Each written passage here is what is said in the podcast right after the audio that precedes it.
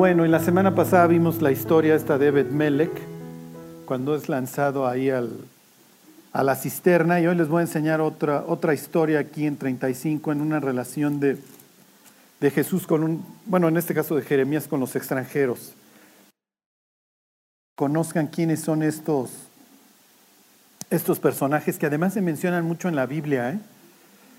y tienen una promesa especial, y seguramente hay de estos pues no sé hoy que sean árabes o armenios o donde anden, pero Dios les da una promesa muy especial a estos. Bueno, dice 35.1, ahí están. Dice, palabra de Jehová que vino a Jeremías en días de Joacim. Este es antes del rey Sedequías, esto es todavía antes de la conquista, ¿ok? A Joacim le tocaron dos sitios de Babilonia, dos sitios de Nabucodonosor. Este, y el pasaje este habla precisamente en uno de los dos sitios, ¿ok? Pero no, no es el definitivo en donde cae Jerusalén. Ok, dice, hijo de Josías, rey de Judá, diciendo, ve a casa de los recabitas y habla con ellos e introdúcelos en la casa de Jehová, en uno de los aposentos y dales a beber vino. Ok, qué bueno que en esto no sucede en G316 satélite, que llegue el profeta y ven, acompáñame, vamos a la europea porque muchos accederían. bueno, yo sé que no, yo sé que no. Sé que como cual recabitas dirían, para nada. Bueno, ok, a ver, váyanse al libro de jueces, tantito, y ahorita regresamos. Solo quiero que vean la relación de estos hombres. Miren, hay quienes llegan a decir que son descendientes, esto tendría que ser por vía de alguna de las esposas de los hijos de Noé, que son descendientes de Caín y dan algunas razones, pues hay bastante, pues no sé si convincentes, pero no es lo que importa. Aquí el libro de jueces sí da algo muy cierto acerca de su ascendencia. Ahí están jueces 1, jueces 1, 16. Son ceneos, ¿ok? Son medio parentoides porque son descendientes este, de los madianitas, son descendientes del suegro de de Moisés, exactamente. ¿Ok? Pero no son israelitas. ¿Ok? No pudieran decir como Pablo que son hebreo de hebreos, ¿no? Al final de cuentas, gentiles no, no, no están considerados dentro del pueblo de Dios. Pero bueno, aquí en el libro de jueces te los encuentras, ellos se establecieron en el sur de Israel, dice, y los hijos del Ceneo, suegro de Moisés, subieron de la ciudad de las palmeras, leas esto es Jericó, con los hijos de Judá, al desierto de Judá, que está en el Negev, esto es en el sur, cerca de Arad, y fueron y habitaron con el pueblo. Entonces, en la conquista vienen estos, se los encuentran en el sur los judíos cuando vienen pasando ahí cerca de Edom, y luego atraviesan en la conquista y se asientan ahí. ¿Ok? Bueno, váyanse a Primera de Samuel, este, al capítulo 15. Y ahorita no entro en cuestiones ahí de ángeles con mujeres y eso, pero bueno, algo tienen que ver estos. Los manda a exterminar a los amalecitas que la traen casada con los judíos y a la primera de cambios que pudieran los iban a exterminar. Y entonces Dios le da instrucciones en la ley a Israel, le dice, cuando pongas rey, cierta, acuérdate de hacer la venganza contra los amalecitas. Y entonces llega Samuel y le dice, Dios me mandó ungirte rey, luego entonces tienes cosas que hacer. ¿Ok? Bueno, este, se los leo desde el, desde el 4, 15.4, ahí están. Ok, yo espero que no estén agotados de estar buscando tantas páginas porque todavía nos faltan varias, ¿ok? Ok, dice, Saúl pues convocó al pueblo y les pasó revista en Telaim, 200 mil de a pie y 10 mil hombres de Judá. Y viniendo Saúl a la ciudad de Amalek, puso emboscada en el valle. y dijo Saúl a los eneos, ahí están para variar, idos, apartaos y salid entre los de Amalek para que no os destruya juntamente con ellos, porque vosotros mostrasteis misericordia a todos los hijos de Israel cuando subían de Egipto, y se apartaron los eneos de entre los hijos de Amalek no tienen problema en apartarse porque son nómadas estos cuates, entonces agarran sus triques y sí me explicó la caja de Ajax, el mecate, y vámonos muchachos, ¿ok? No es de que ahorita vemos qué tiene eso que ver con nuestra vida, etc. Bueno, denle tantito más a la derecha a Primera de Crónicas, ya nada más para terminarles, al capítulo 2. Y aquí concretamente se va a hacer referencia a Recab, al papá de estos cuates con los que Jeremías les dice, a ver, échense unos quiebres, muchachos. Pobres cuates, no tienen casa, no tienen tierra y no tienen chupe. O sea, a ojos de un mexicano del siglo XXI, estos son unos miserables. Ok. Ahí están, Primera de Crónicas 255. Ay, Charlie, hoy sí hemos leído un chorro, ¿eh? Pero es que si no, no entienden toda la historia. El caso es que vean cómo estos recabitas son gentes ejemplares que tienen una estima especial por los israelitas. ¿Ok? Y tienen ciertos principios que no tenían que guardar los israelitas, ¿eh? pero los tienen bastante estrictos y Dios les va a dar un, un reconocimiento por guardar sus principios. Bueno, dice 255. Y las familias de los escribas que moraban en Jabes, fueron los tirateos, esto no, es importante, los cimateos y los sucateos, los cuales son los eneos, aquí está lo importante, que vinieron de Amat, padre de la casa de Recab, ¿ok? Entonces, nada más para que sepan que los recabitas son ceneos y que los ceneos son bien vistos por los israelitas, al grado que el propio Saúl, cuando va ahí a hacer este, la guerra al sur, les dice, oigan, píntense de colores, porque no, la bronca no es con ustedes, al contrario, ustedes son un buen pueblo para nosotros. Bueno, ahora sí regresense. Y entonces, regresense ahí al 35, es una época todavía de abundancia relativa para los judíos, el vino que les va a ofrecer es algo importante, los va a llevar de hecho este, a beber un, a, la, a la casa de Dios, entonces les va, les va a hacer una oferta que sería muy, ¿cómo, les diré? Muy, muy, muy jugosa, ¿ok? Este, no, no, no es malo la oferta que les está haciendo, es lo que les quiero decir. Ok, ahí están de regreso en Jeremías 35.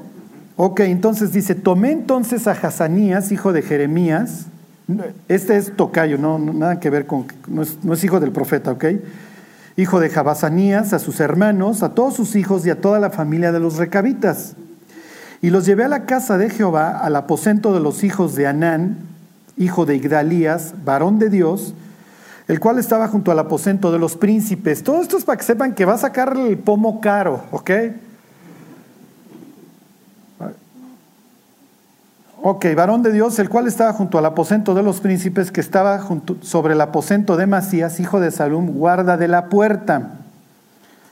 Y puse delante de los hijos de la familia de los recabitas tazas y copas llenas de vino, y les dije, bebed vino échense un chupirul, échense un quiebre.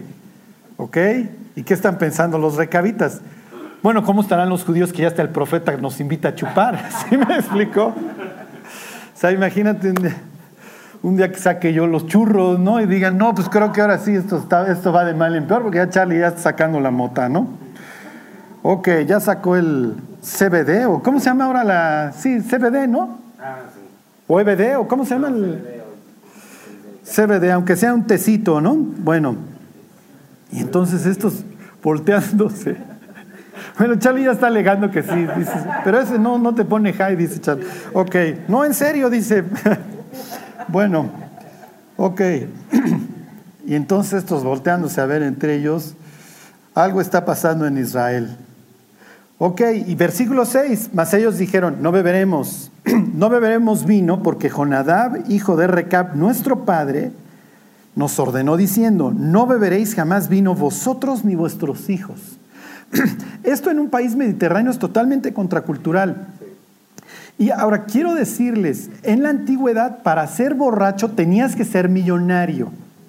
No crean que es ir a la europea, ¿ok? Tenías que beber mucho hay un, y se me olvidó, les traigo la próxima semana la cita, hay un, hay un libro que se llama The Hacking of the American Mind de un doctor que se llama el doctor Lustig, que en Estados Unidos ya se volvió famoso por hablar del síndrome metabólico y eso, y habla precisamente del daño que hace los azúcares y el alcohol, etcétera, en, el hígado y eso. Y cuenta, haciendo un poco de historia, que lo más que podías tú encontrar más o menos era un 6% de, de porcentaje de alcohol en la antigüedad.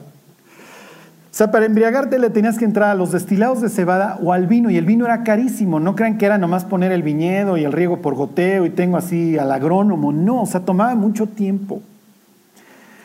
Entonces, este, pero bueno, pues ellos, el judío tiene sus viñedos, etcétera, así me explico. Pero no crean que es que se ponen con su viñedo cohetes. No, no, no, para nada. ¿Se acuerdan de Naval? Cuando Naval se está embriagando y no le quiere dar a David algo para que coman él y sus hombres, lo que está haciendo la Biblia es contrastar a un rico que tiene para embriagarse una semana completa, pero no le quiso dar algo de comer a los hombres de David. Sí se entiende, está contrastando. De que eh, y lo que está contando la historia es que es un hombre rico. ¿Ok? Pero estos son aquí como tienen una especie de voto tipo nazareo en donde yo voy a ser totalmente contracultural y no bebo. ¿Ok? Lo tiene, tiene esta prohibición Israel. ¿Qué piensan?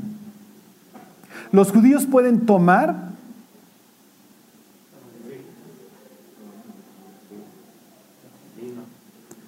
Ay, Charlie. y va con va con jiribilla. Ajá. Les pregunto, ¿se puede tomar? Inciso A, muy bien. ok, eso es un tema muy fuerte. ¿eh? Y, piensen en, y piensen en el voto del nazareo y el voto de, y el voto de los recabitas. No, no bebemos. Ajá. A ver, váyanse al Salmo 104. El Salmo 104, ya lo veremos un día, habla de, hacer, de la creación y es muy interesante. ¿eh? Nosotros analizamos la creación a la luz de la ilustración, ¿sí? A, través de los ojos de don Erasmo Darwin. Porque siempre dicen, no, Carlos, Charles Darwin es al que se le ocurrió, no, la idea toda fue del abuelito. Ajá. El otro era como el que le sabía bien a la propaganda, pero la idea era del abuelito. Pero no me voy a detener mucho aquí. Dice el 104, el versículo 14. Él hace producir el heno para las bestias y la hierba para el servicio del hombre, sacando el pan de la tierra. ¿Ok? Durante la fiesta de los panes y levadura, los judíos le daban gracias a Dios por haberles dado vida de la tierra. Y obviamente el, el, fundamento es tanto la fiesta de los panes, el agradecimiento a un pueblo agrícola y el Salmo 104. Y adivinen quién está enterrado cuando le están dando las gracias a Dios. Jesús que unos días antes había dicho, yo soy el pan de vida. Y había dicho, si el grano de trigo no cae a la tierra y muere, no lleva mucho fruto, pero si entra a la tierra y muere, da fruto. ¿Ok? Bueno, ese es dato cultural. Y luego dice el 15, y algunos dirán, sí es cierto, Charlie. Y el vino que alegra el corazón del hombre. Ok, entonces tú agarras el Salmo 104, versículo 15, y entonces dices, oye, pues Dios antes dice que da el pan, que da el sustento, da el heno para las bestias, luego dice que da el aceite y da el vino que alegra el corazón del hombre. Entonces les pregunto, ¿puede beber vino el judío? Este tipo de vino, inciso C, Charlie dice, este sí, este sí, nomás este. Ya los tequilas ya no, ya no tanto.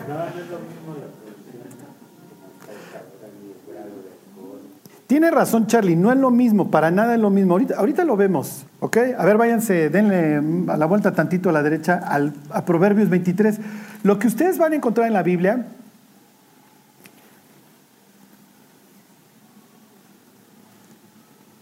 es este, ¿cómo les diré? Es, es ambivalente, ¿ok? En cuanto al vino. Por un lado alegra el corazón, ajá por el otro lado, cuando venga el Mesías va a haber vino. Ok, ahorita lo leemos, pero por el otro lado, ay de ti que le acercas tu hiel, que le das vino a tu prójimo para mirar su desnudez. Ahorita les leo otro para que vean. Ahí está en capítulo 23. 23, 29. Este es pasaje famoso, ¿ok? Y ahorita vemos qué aplica para nosotros. Y digo, lo quise sacar a colación por los recabitas. Ellos dicen no. Y Dios se los va a felicitar, no tanto por el, porque, porque sus mandamientos son bastante extraños. ¿okay? Los, sus votos, los votos que hicieron son, no, no hubieran aplicado a, los judíos, honestamente. Pero Dios les recompensa su obediencia y, la contrasta con la desobediencia de los israelitas. Ok, dice el 23-29. Pues todos los que éramos borrachos pues, no sabemos estos, estas historias de memoria. ¿Para quién será el ay? ¿Para quién el dolor? ¿Para quién las rencillas? Bueno, yo me imagino que todos los que aquí eran borrachines, pues algún día se levantaron con la quemada de cigarro entre los dedos o los moretones. ¿Sí? Se pusieron la golpiza y no se acuerdan ni con quién. Ajá. Solo preguntaron el resultado en la madrugada, si fue, los rounds les fueron favorables o no. Versículo dice, ¿para quién las quejas? Ajá. ¿Para quién las heridas de balde? ¿Para quién lo amoratado de los ojos? O sea, el malacopa no es privativo hoy de la chava esta que ahorcó al mesero, ¿se acuerdan? Y que le frustró su fiesta a la otra. El malacopa es legendario. Ya desde los tiempos de Salomón había malacopas. ¿Ok? Y contesta Salomón, para los que se detienen mucho en el vino, para los que van buscando la mistura. Y luego le dice Salomón a su hijo, no mires al vino cuando rojea, cuando resplandece su color en la copa se entra suavemente, mas al fin, como serpiente, morderá. Y además, eventualmente, no solamente te va a destruir, piensen en las, en las boas, cómo van, si alguna vez han visto ahí en el Animal Planet, cómo van apretando, apretando, hasta que se oye crack, que ya le tronó el esqueleto al caimán o a lo que sea que se que envolvieron, hasta que lo rompieron. Y así es el alcohol y dice, me fue como en feria, soy como el que estuvo en el mástil ahí todo mareado, pero cuando me levante en la mañana me la voy a querer curar y, le voy a, y la voy a querer seguir. ¿Ok? Este, a ver, váyanse al libro de Habacuc. Este es un pasaje que cita Pablo, Habacuc 2.14. ¿Ok? Ahora sí hemos estado para arriba y para abajo. Yo espero que no estén sudando. ¿Ok? Habacuc 2.4, perdón.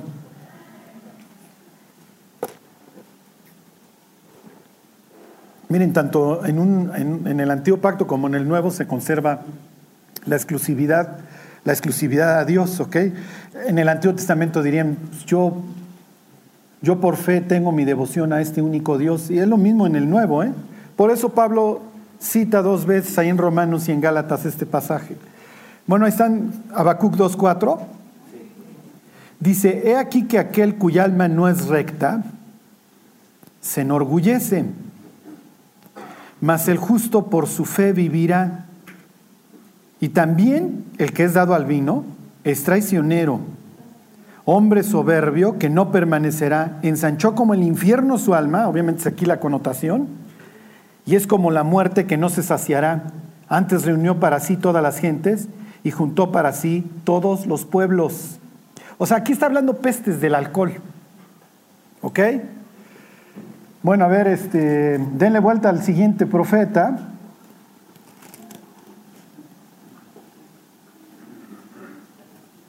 No, este no, este. Para, para atrás, perdón, váyanse a Joel. Joel está tantito para atrás. Después de Oseas. 3.18. Y ahorita les digo que aplica para nosotros, ¿eh? porque sé que están nerviosísimos. Sé que todos están orando, que sí se pueda, que sí se pueda, Señor, por favor, que sí se valga. No me vayas a imponer una carga que no pueda llevar. Ok. Está hablando. Esta es, la, esta es la, constante en los profetas, ok. Vienen todos los juicios, pero te hago promesa de restauración. Así está Joel, así está Sofonías, así está el propio Jeremías. Así está Isaías, etcétera, etcétera. Ok, Joel 3, 18. Bueno, a ver desde el 17 para que vean el regreso de Dios y conoceréis que yo soy Jehová vuestro Dios que habito en Sión, mi santo monte.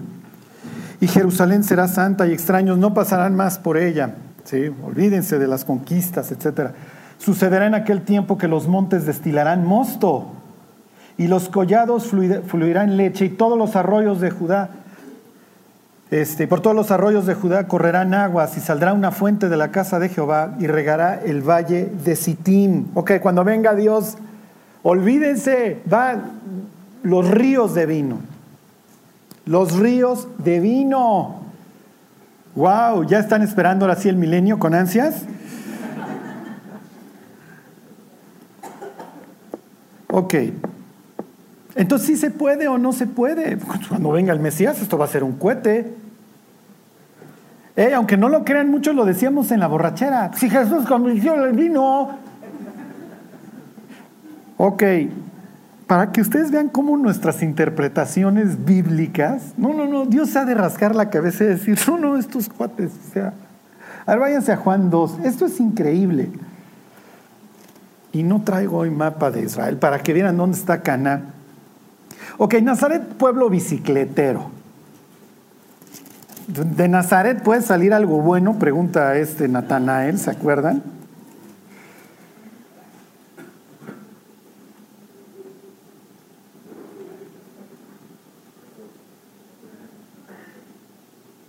Miren, 1.46 para que vean, ahí en Juan. Y ya les acabo de contar toda la historia. Y ahorita los voy a poner en situación, ¿eh? los voy a poner en situación porque a veces ignoramos lo que somos, acuérdense. Ok, fíjense, 45 se los leo, dice, Felipe halló a Natanael y le dijo, hemos hallado aquel de quien escribió Moisés en la ley, así como los profetas, así como los profetas, y Joel está entre esos, ok, a Jesús, el hijo de José de Nazaret, pueblo chafa, bicicletero, inútil. Natanael le dijo, de Nazaret puede salir algo bueno. Nos encontramos al Mesías, es de cabeza de Juárez. No, wow, ¿sí me explicó? Pues yo me lo esperaba mínimo de Nueva York. Entonces, ok, Caná está muy cerca, pero Caná ya pasa por la vía Maris, que es la ruta comercial importante. ¿Ok? Y entonces eh, Juan te está contando una historia que va de menos a más. Y, y, lo que nos va a contar aquí Juan en capítulo 2 es bastante ridículo. Convirtió el agua en vino, wow. O sea, me impresiona mucho más que me diga que levantó a Lázaro. Este principio de milagros hizo Jesús, pues, dice, como que es bastante ridículo, pero no, para los judíos no. ¿Por qué no? Ahorita lo van a ver. 2.1 dice, al tercer día se hicieron unas bodas en Caná de Galilea. Caná ya suena, ¿ok? Caná ya es ciudad importante. Por eso Jesús va a hacer el milagro ahí. Y estaba ahí la madre de Jesús. Fueron también invitados a las bodas Jesús y sus discípulos. Esto es muy común, que al maestro se le, se le invitará con sus alumnos. ¿Por qué? Porque le va a dar una bendición especial a los novios, les va a dar, les va a dar consejos, les va a decir cosas, puede que se pare en, el banquete y de unas palabras. Entonces es importante que los alumnos estén tomando nota. ¿Ok? Versículo 3, y faltando el vino, pues sí, pues Jesús llegaste con 12 cuates, la madre de Jesús le dijo, no tienen vino. En realidad le está diciendo, oye, pues se lo acabaron muchachos, este, las bodas es la fiesta más importante en un pueblo. ¿Ok? Las otras fiestas son las mayores que se celebran en Jerusalén. Pero una fiesta en un pueblo, el banquete, cuando ustedes lean que el padre de familia hizo banquete, etcétera, es que están tirando la casa por la ventana. Por eso es que hay vino porque tuviste que ahorrar, se hacía todo, la casa tomaba mucho tiempo, la novia, por eso se compara esto con el rapto, no sabía cuándo iba a venir el novio porque estaba construyendo, en el norte vivían como en especie de privadas que le iban añadiendo casas. Por eso dice Jesús, en la casa de mi padre muchas moradas hay, voy pues a preparar qué? Lugar para vosotros, le tengo que ir a añadir al cielo ciertos búngalos, ¿ok? En el patio central habitaba el patriarca, piensa en Daniel 7, Dios presentado como el anciano de días, jugando con los nietos, contándoles las historias de Moisés, de Josué, etc. Entonces la familia crecía en un ambiente, eh, ¿cómo les diré?, en donde los abuelos, el patriarca cuentan las historias y todas las, todos los años nos cuentan acerca de las fiestas y en la Pascua celebramos la, el ceder, la, noche y contamos la salida de Egipto y le dejamos un lugar a Elías para que venga. Entonces todo esto se va cumpliendo, ¿ok? Entonces, bueno, pues aquí está el fiestorrón de la familia. Aún así es el norte de Israel. El norte de Israel tiene la vía Maris, luego entonces hay aduanas, luego entonces tienes mucha, mucho impuesto y viven con la bota. No son ricos, es lo que les quiero decir. Y pues acabó el vino, es natural. Ok, faltando el vino, la madre de Jesús le dijo, no tienen vino. Versículo 4, Jesús le dijo, que tienes conmigo, mujer? Aún no ha venido mi hora, todavía no muero, no te preocupes. A ver, aquí está el Mesías. ¿Qué quieres, mija? ¿Sí se entiende la expresión? Su madre dijo a los que servían, haced todo lo que os dijere. Mismas palabras de Faraón con José. Es el bueno, etc. ¿Ok? Y estaban ahí seis tinajas de piedra. Esto es muy importante para la historia. Para agua, conforme al rito de la purificación de los judíos. ¿Ok? En cada una de las cuales cabían dos o tres cántaros. Los norteños en Israel eran muy, ¿cómo les diré? Eran devotos. Por eso es que Jesús lleva el 80% de su ministerio ahí, porque son muchos que vienen del exilio. Entonces, cuando, el que con leche se quema, ¿se acuerdan? No sé qué versículo sea, pero siempre se cito, hasta el yogur le sopla. Entonces, cuando regresan son muy devotos a Dios, por eso tienes las discusiones de Jesús ahí, sinagoga en todos lados. Y entonces aquí tienen sus piedras, sus, este, sus tinajas de piedra. ¿Por qué de piedra? ¿Las pudieron haber hecho de barro? ¿Sí? ¿Quién dijo que sí? Sálgase, por favor. No, es broma. Sí, sí las pudieron haber hecho de barro. Pero sucede que, ¿qué pasa si le cae una rata o un camello muerto al barro? Hay que romperlo, exactamente. Los judíos entienden en sus ritos de purificación que hay ciertas cosas que si les cae sangre, algo, la tienen que romper, pero las de piedra o las de metal las puedes nomás fregar y ya. Entonces Juan está dando un tip, ellos guardan, es de piedra por si cae algo, no lo tengan que romper. Entonces le saben a esto de la purificación y son grandes porque el agua de la purificación te la tiene que dar quién. Y esta no se la tienen que saber, pero porque es 100% judía. ¿Quién te la tiene que dar? No, te la tiene que dar Dios. Entonces es agua nada más que corre en los ríos o que captas de la lluvia. La otra vez estábamos Charlie y yo con un judío que nos enseñó su alberquita y entonces nos enseña cómo baja el techo para captar el agua. Nada más puede ser pluvial. Pues no va a agarrar la del caño, están de acuerdo, para la purificación sale peor. Esa es la idea del agua viva que me la dio Dios. Entonces aquí tienes las piedras que no se van a contaminar, al contrario, es la idea que es para que guarden algo qué, para que guarden algo puro, que es el agua que te da Dios. Por eso es que Jesús convierte eso en vino. Porque está diciendo, lo que yo te estoy dando es puro, no se puede contaminar. Y te convierto el agua en vino porque cuando venga el Mesías, ¿qué va a pasar? Los montes van a destilar vino. Claro, nosotros pensamos que Jesús está organizando el cohete. No, Jesús está diciendo soy el Mesías. Lo está diciendo en hebreo, lo está diciendo en idioma del profeta Joel. Sí se entiende. No está organizando la borrachera. lo que está diciendo soy el Mesías. Ok, bueno, Charlie, entonces ya sácame de las ascuas. ¿Sí se puede o no se puede? Qué bonita explicación esa. A ver, váyanse a la carta a los romanos. Y aquí vuelvo, mis queridos, al tema del sacerdocio. Los sacerdotes tienen prohibido, de acuerdo al libro de Levítico, beber vino cuando ofician. Imagínate el sacerdote borracho haciendo mal el procedimiento, pues se muere o haciendo mal el incienso, pues se muere. Así le fue a Nadab y a Abiú por andar ofreciendo incienso extraño. Entonces le, le prohíbe Dios, tú no puedes beber cuando estés chambeando. Porque tú eres el sacerdote. Y les dice, para que aprendan a discernir entre lo santo y lo profano. Si tú estás borracho no vas a discernir nada. Precisamente tienes ausencia de control. Eso es lo que produce el vino. Ok, y me mantengo ahí en Levítico. El libro de Levítico le enseña a los israelitas a cómo llevarse con Dios porque se rompió la relación después de la caída. Y luego se pone peor y se vuelve a romper la relación con el diluvio y luego se pone peor y se vuelve a romper la relación en Babel. Y entonces tomo a este pueblo y le enseño a llevarse conmigo y a regresar a su relación conmigo. ¿Se acuerdan? La dirección opuesta a Dios es el oriente. Entonces te pongo el, templo, dirección oriental, porque sé que vas a regresar de ahí. Te pongo esta visión porque me quiero reconciliar contigo, te estoy esperando como el padre del hijo pródigo. Ok, entonces el libro de Levítico tienes del 1 al 9 las normas de sangre. Me vas a ofrecer esto y vas a derramar así la sangre y esto haces con las tripas. Porque el acercarte a mí implica siempre muerte y vida. La vida de la carne, ¿dónde está? La sangre. Entonces la tienes que derramar. Porque mi hijo va a dar la, suya por ti. Y luego te doy unas ciertas normas para que sepas cómo nos vamos a llevar y que tú eres un pueblo santo. O sea, no creas que nomás estás acercando aquí al borras. Y dentro de esas normas te digo, hay cosas que puedes comer y cosas que no puedes comer. Si vas a comer peces, tienen que tener escamas y aletas. No te puedes comer vuelve a la vida, los ostiones, etc. No, no, no, porque tienen que guardar esas dos cosas. Si vas a comer animales, tienes, tienen que tener pezuñas y que rumien. Las dos. Si nomás hace una, y luego les dice Dios, no se contaminen con eso. Con nimiedades, con sandeces, con idioteces. Sí se entiende.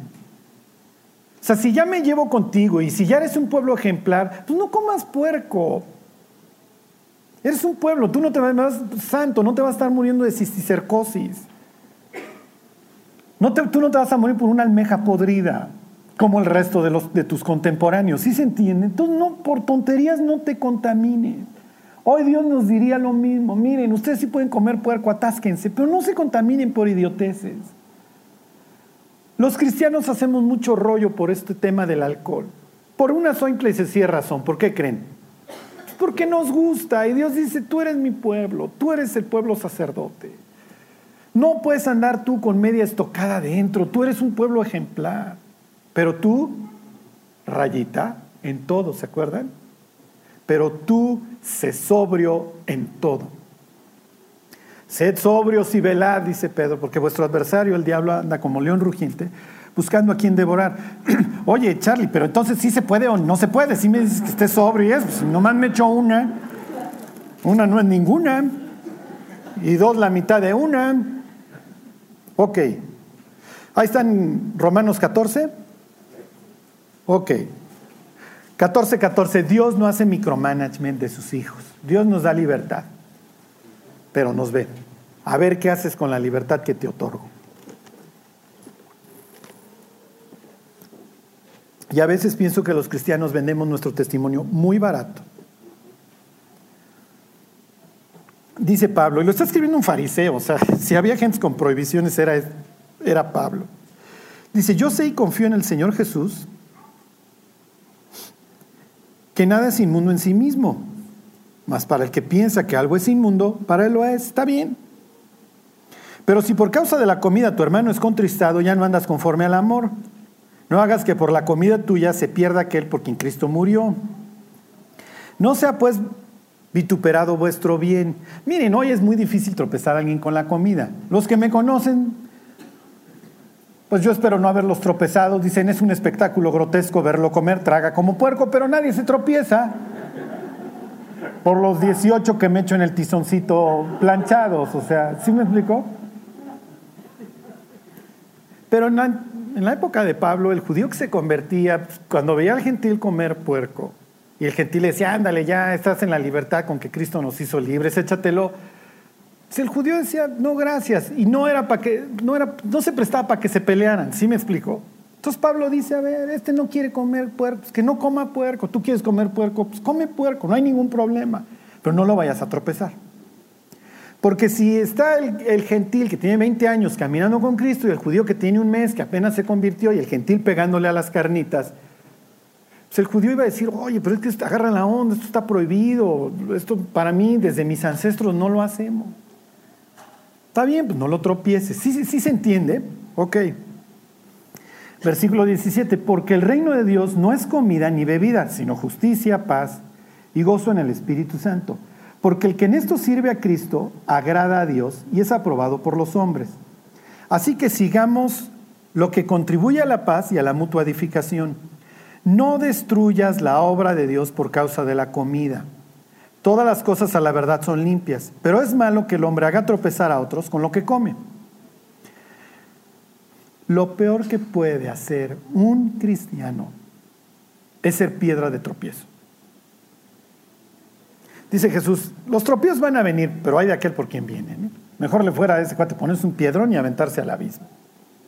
O sea, meterse con la fe de un, de un niño, y no me refiero a un niño de personas, sino un bebé en la fe, Dios lo reprueba. O sea, el tropezar a otros es lo peor que podemos hacer. Y miren, no vamos a tener una vida perfecta. Pero tenemos que, tenemos que guardar la vida de las personas que nos rodean. Entonces, o sea, lo, lo, que les quiero decir es que somos libres y podemos hacer uso de nuestra libertad como nosotros querramos. Pero si nuestra libertad va a venir a tropezar a otro, hay un, hay un guitarrista de un grupo que se llama Korn, que se convirtió Chip Heath, se llama. ¿Cómo se llama? No, no me acuerdo. Sí, exacto, ¿cómo se llama? Brian Welch, pero le dicen, tiene un apodo Chip, ¿no? Brian Welch. O sea, si ustedes lo ven, salen corriendo, ¿eh? O sea, tienen tatuajes por todos lados, lagrimitas y todo, o sea, salen en la portada de... Y entonces se convirtió y un día me compro su libro a ver qué dice, porque te cuenta que regresó a tocar a Connie, etcétera, ¿no? Te cuenta las peripecias que vive con su hija, su mujer era una drogadicta que lo abandona y lo deja con la niña. Y al final del libro cuenta, obviamente, pues este tipo no se puede acercar a una gota de alcohol ni a un carrujo de marihuana, pues llevó una vida de destrucción. Él cuenta que busca a Cristo porque él tiene una canción que se llama Adidas, que es All Day I, Dream About Sex, y un día escuchó a su hija que era chiquita cantarla y se asustó. Y dijo, esta es la destrucción a la que va mi hija, la misma que voy yo. Y este cuate se convierte y tiene un testimonio muy claro y se ve que es un hombre que ama a Dios, pero al final de la historia es, miren, es una historia hasta cierto punto muy triste porque no tiene una guía sabia, no, hay una, no ha habido una persona sabia que lo establezca este cuate. Y al final del libro cuenta que alguien le decía, no, pues pégale al vino. Pues no está mal, es el vino que alegra el corazón del hombre. Y el cuate pasó muchos meses ahogado. Hay gentes que se pueden tomar una copa de vino en la comida. Pero si le dicen al hermano, no, pues no pasa nada, no, pues contigo no, pero me voy a perder tres meses, mi cuate. ¿Sí me explico? Entonces no me estés incitando y usando tu libertad para imponérmela a mí, o sea. Y entonces dice Pablo, se los vuelvo a leer, versículo 20. Perdón, el 21. Bueno es no comer carne, ni beber vino, ni nada en lo que tu hermano tropiece o se ofenda o se debilite. Luego entonces, la Biblia no prohíbe beber vino, ¿eh? Y si te echas hoy una cervecita viendo el informe, digo, yo me, echaría 40, pero eso es otro tema. Hoy sí van a estar hongos alucinógenos. soy apolítico, yo no le voy a ningún partido, yo a los políticos los veo todos iguales, pero el de hoy, digo, sí necesitarías algo intravenoso. Este, y si alguien votó por él, no importa. Pero bueno, no, no, no, es, no, no, no es el tema. O sea, lo que les quiero decir es que no, no, es, no es pecado, ¿sí me explico? Pero el chiste es, Dios, a ver, yo soy un sacerdote tuyo. Tú le ordenabas a los sacerdotes que no lo hicieran, porque pues, ellos son los que enseñan a discernir. Y además, ¿qué va a pensar mi familiar que le estoy hablando de Cristo si me ve echándole la cuba? ¿Sí me explico? Yo dejé de, yo dejé de tomar y ese día que yo le prometí a Dios que no iba a volver a tomar, y no estaba borracho, ¿eh? le estaba hablando de Cristo a una señora. Y yo tenía la manía de menear la cuba así. Ajá. Y entonces alguien, estaba yo en una reunión y, les digo, no estaba borracho. Y entonces me llega una chava y me dice, oye Carlos, tu vida está cambiando, cuéntame qué pasó. Y entonces voy al carro por mi Biblia. Entonces imagínate que estoy así, y haciéndole así a la cuba. Digo, si lo hiciera hasta la fecha tendríamos el salón repleto, ¿están de acuerdo? Entonces me acuerdo que ella le hacía así. O si le lee como, a ver, espérese. ¿No? Y ahí, pues ya, la tercera vez que ella veía entre la Biblia y la Cuba, como que dije, esto no viene ni al caso, no le puedo hablar de Dios con la Cuba en la mano. Y yo fui el mexicano promedio de jueves a domingo en la mañana. Yo había intentado muchas veces dejar de tomar. Y era de esas veces de que no, tú ya no puedes dejar de tomar. Claro que sí, vas a ver el viernes. Y el viernes a la una de la mañana estaba yo otra vez ahogado. O sea, hasta que le dije, Dios, si tú no lo haces en mí, yo no voy a poder. Y me acuerdo que ese día dije, no vuelvo a tomar. Y como que lo pensé en voz alta y, hubieron varias, como las carcajadas que se acaban de echar ahorita, así las hubo ese día. Y gracias a Dios, gracias a Dios, pero porque era una piedra de tropiezo, ¿sí me explico? O sea, no, no, puedes hablar de Dios así. Entonces los paso al costo. Cada uno vamos a dar cuenta del uso de la libertad que tenemos. Entonces, si hoy usamos nuestra libertad para agradar a Dios y a las personas que nos rodean, para servir a Dios, vamos a recibir recompensa. Pero si nuestra libertad está trayendo vituperio al nombre de Cristo, no lo, no, no, no lo vamos, a, no vamos a recibir. Ok, regresense y les termino de contar la historia de estos recabitas. No, digo, no, no, no vamos a terminar hoy porque quiero que vean nada más otro aspecto de la vida de estos hombres. Porque dentro de sus prohibiciones también tienen prohibido tener tierras. Bueno, ok. les vuelvo al 35.6. Ya les pone a Jeremías el vino y les dice échense unos. Y entonces dice el 6. No beberemos vino porque Jonadab, hijo de Recab, ya habían recap toda esta historia, nuestro padre nos ordenó diciendo, no beberéis jamás vino, vosotros ni vuestros hijos, ni edificaréis casas, ni sembraréis cementera, ni plantaréis viña, ni la retendréis. O sea, son la dieta paleo que ahora está de moda, son ellos, ¿ok? Cazadores, recolectores, pero no, tampoco siembran. ¿Ok? Sino que moraréis en tiendas todos, todos vuestros días para que viváis muchos días sobre la faz de la tierra donde vosotros habitáis. Bueno, dice, y nosotros hemos obedecido a la voz de nuestro padre Jonadab, hijo de Recab, en todas las cosas que nos mandó de no beber vino en todos nuestros días, y aquí va a ampliar la historia. Aquí va a ampliar, dice, ni nosotros, ni nuestras mujeres, ni nuestros hijos, ni nuestras hijas y de no edificar casa para nuestra morada, y de no tener viña, ni heredad, ni cementera. Moramos pues en tiendas y hemos obedecido y hecho conforme a todas las cosas que nos mandó Jonadab, nuestro padre. Y bueno, entonces, ¿qué haces en la ciudad? Dice versículo 11, sucedió no obstante que cuando Nabucodonosor, rey de Babilonia, subió a la tierra, dijimos, venid y ocultémonos en Jerusalén de la presencia del ejército de los caldeos y de la presencia del ejército de los de Siria, y en Jerusalén nos quedamos. Ok, y lo que va a seguir hablando es de la obediencia, eso ya lo vemos la próxima semana. Les vuelvo a poner el diagrama de las puertas. Obviamente los, los estos, los eneos estos, los recabitas, viven fuera de la ciudad. Cuando viene el sitio de Nabucodonosor van y se meten. No crean que dejan entrar a cualquiera cuando vienen los ejércitos extranjeros. Y esto es mera nota cultural. Estos de lo que tenían fama era de ser este, metalúrgicos, eran los orfebres de la época. Entonces obviamente los reciben porque son los que hacen las armas. Entonces pásenle muchachos y cerramos las puertas de la ciudad. Ok, váyanse al Salmo 78 y ahí terminamos. La próxima semana vemos este tema que es común en la Biblia de la tierra y de los peregrinos. ¿Y qué tiene que ver esto con nuestra vida? Nosotros estamos transmitiendo muchísimas cosas a nuestros hijos.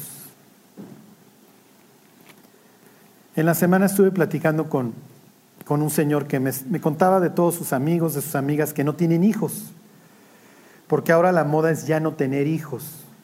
Ajá. Y cuando ve uno el mundo a donde los traemos y dices, hijo, pues pero nunca fue el propósito de Dios, o sea, nunca fue ese el propósito de Dios. Y miren, la, primera etapa de la vida de una persona, las, las personas más influyentes somos nosotros. Entonces la familia de los recabitas es ejemplar porque ellos dicen, no, mira, desde Recab, nuestro padre, ¿no? Pues ya vimos ahí en, en Crónica, este, que son, pues ya tienen mucho tiempo los recabitas, dice, y nunca lo hemos hecho. O sea, hemos tenido la capacidad de transmitirlo a la siguiente y a la siguiente y a la siguiente generación. Y la siguiente generación nos lo compra. Porque cuando nosotros establecemos unas relaciones profundas con nuestros hijos, tenemos la oportunidad de compartir muchísimas cosas, ¿sí? De hacerles bien, piensen en el que hace a su hijo americanista, bueno, ese le está haciendo un daño irreversible, o hacerle mal, ¿no? Yo hice amigo de los Pumas, hijo, yo digo, pobre, ¿no? Este, pobre infeliz, o sea, va a tener que ir a todas las canchas con una bolsa de cartón en la cara, pero bueno, eso ya es otra historia. Lo que les quiero dejar como, como reto en sus vidas es que el día de mañana, no, mira, yo leo la Biblia, a mí me enseñaron mis padres, porque esa es la mayor herencia que le podemos dejar a nuestros hijos.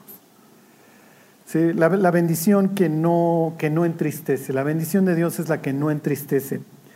Yo no creo que haya un mayor privilegio que morir y saber que nuestros hijos caminan con Dios. Porque son ricos o pobres. Miren como los recabitas, todos somos extranjeros y peregrinos sobre la tierra. Y aquí de aquí a 50, 60 años, la mayoría de nosotros no vamos a estar. No vamos a estar como sea, o sea, no hay forma. ¿Sí me explicó? Todo lo que tenemos ya lo perdimos. Entonces, somos extranjeros, somos peregrinos, pero qué privilegio saber que nuestros hijos nos puedan decir, vete en paz. Además de que cuando, quiero serles muy franco, las, las primeras generaciones de convertidos, pues venimos del mundo, tenemos muchos panchos en el cerebro, vemos, no sé, tenemos una forma de ver la vida ahí bastante pues con todo lo que vivimos de incrédulos, etcétera, o sea, siempre va a estar ahí, como dicen los gringos, en la parte posterior de nuestra mente, ¿no? Y las siguientes generaciones las podemos hacer mucho más, con mucho menos panchos en el cerebro, si se entiende. Y en Estados Unidos tuvieron muchas generaciones de predicadores, en donde la segunda y tercera generación eran grandes hombres de Dios. Bueno, fíjense, dice ahí este Másquil de Asaf. Asaf era el líder de la alabanza. Asaf quiere decir el que congrega, el que convoca. Dice, escucha pueblo mío mi ley, inclinad vuestro oído a mis palabras, a las palabras de mi boca. Abriré mi boca en, esto sería como refranes, este, enseñanzas, la palabra en hebreo es mashal, el, proverbios, ¿sí? Hablaré cosas escondidas desde, desde tiempos antiguos. Este versículo se lo aplican a Jesús cuando habla de que él hablaba en parábolas, ¿se acuerdan? En cuentitos. Y luego dice, las cuales hemos oído y entendido que nuestros padres nos las contaron.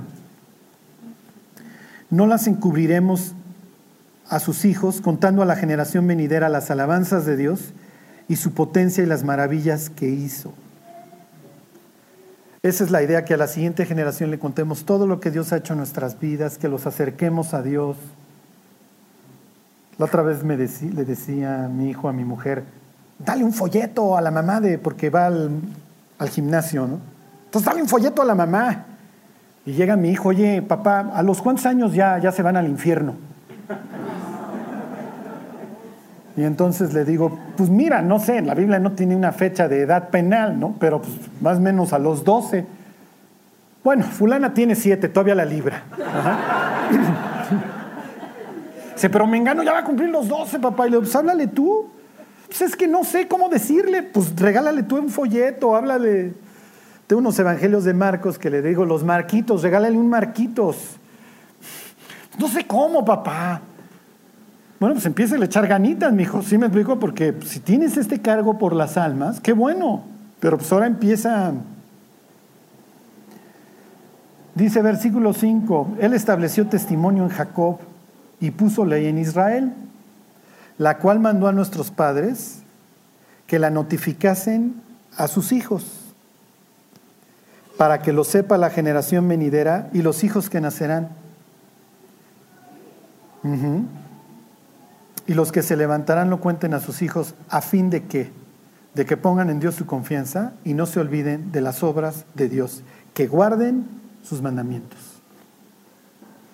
Qué increíble que el día de mañana nuestros hijos digan, no, yo tengo estos principios, yo me estoy guardando, yo esto, yo el otro, porque así viene desde mi abuelo, desde mi papá, y así le vamos a seguir.